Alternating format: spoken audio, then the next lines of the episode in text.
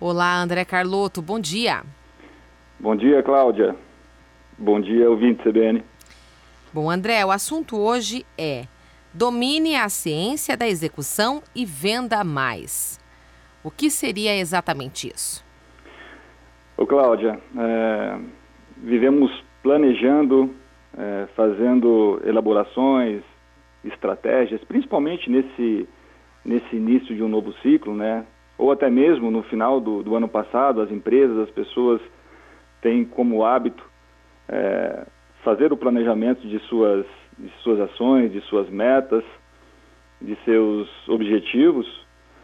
Porém, o que a gente tem acompanhado, eu vou jogar isso mais para o lado organizacional, tá? O que a gente tem acompanhado é que ocorre algumas frustrações ou muitas frustrações daquilo que é planejado e daquilo que é executado. Então existe uma lacuna aí, Cláudia, entre o planejamento e a própria execução. Tá. E a gente tem estudado o que, que tem acontecido, né? o que, que acontece com as pessoas, com as empresas, com as lideranças, que não conseguem atingir essa, essa excelência na execução daquilo que é elaborado, daquilo que é planejado é, nos, nos, momentos de, vamos dizer assim, né, de criação, nos momentos de oportunidades. O que ocorre é que nesse interim, Cláudio, existe o comportamento humano. E é um pouquinho disso que a gente vai falar. A execução de uma estratégia depende muito da, do comportamento humano. Uhum. E para isso, eu vou até citar aqui, Cláudio, um grande livro que cabe aos leitores e às pessoas que são muito direcionadas, muito ligadas a essa área de execução, essa área de, de, de vendas, né, a, a lerem, que é As Quatro Disciplinas da Execução. É um livro que foi escrito por consultores Inclusive tem um consultor é, brasileiro, que é o Bill Moraes, né, é, que ele é um consultor e também faz parte da Franklin Covey, que é uma empresa que, que trabalha com, com educação corporativa. Nesse livro, As Quatro Disciplinas da Execução, ele define quatro, quatro disciplinas. Cláudia, eu posso citar aqui para vocês? Claro, vamos lá. Uhum.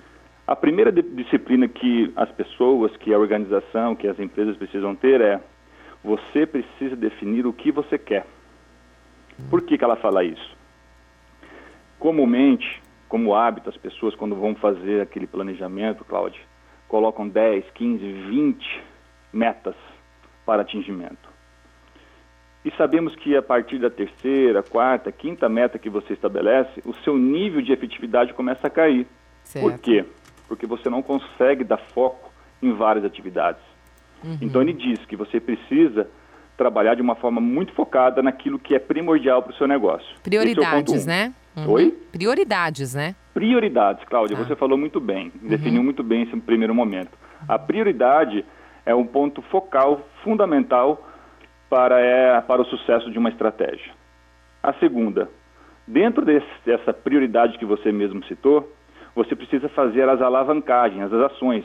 Por exemplo, se você vai definir é, que para o ano de 2021 o seu faturamento ele vai sair de 4 milhões para 5 milhões, teremos várias ações dentro desse, dessa grande meta para que essa alavancagem ocorra, compreende? Então, uma grande meta vai definir várias ações.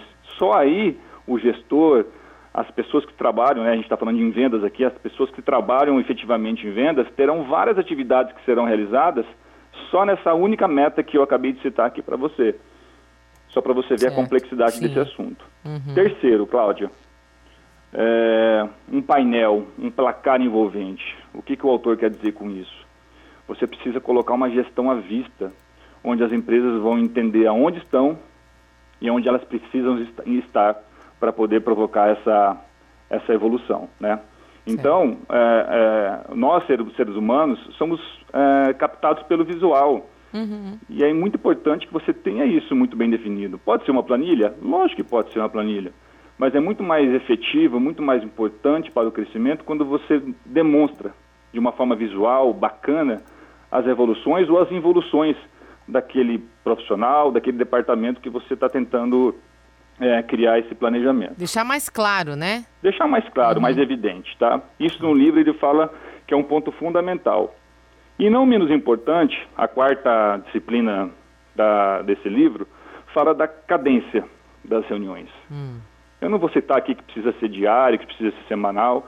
Acho que cada empresa, cada colaborador, ou desculpa, cada gerência, é, ela tem assim essa necessidade de entender qual que é a cadência prioritária para o seu negócio.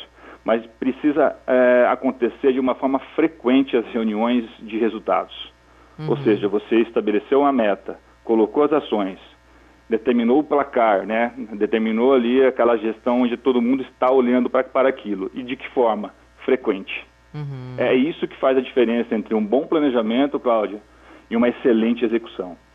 Então, o, o, o autor aborda muito forte que para se ter uma boa execução, é, para se ter um bom planejamento, necessita mais do que nunca equipes engajadas para uma excelente execução.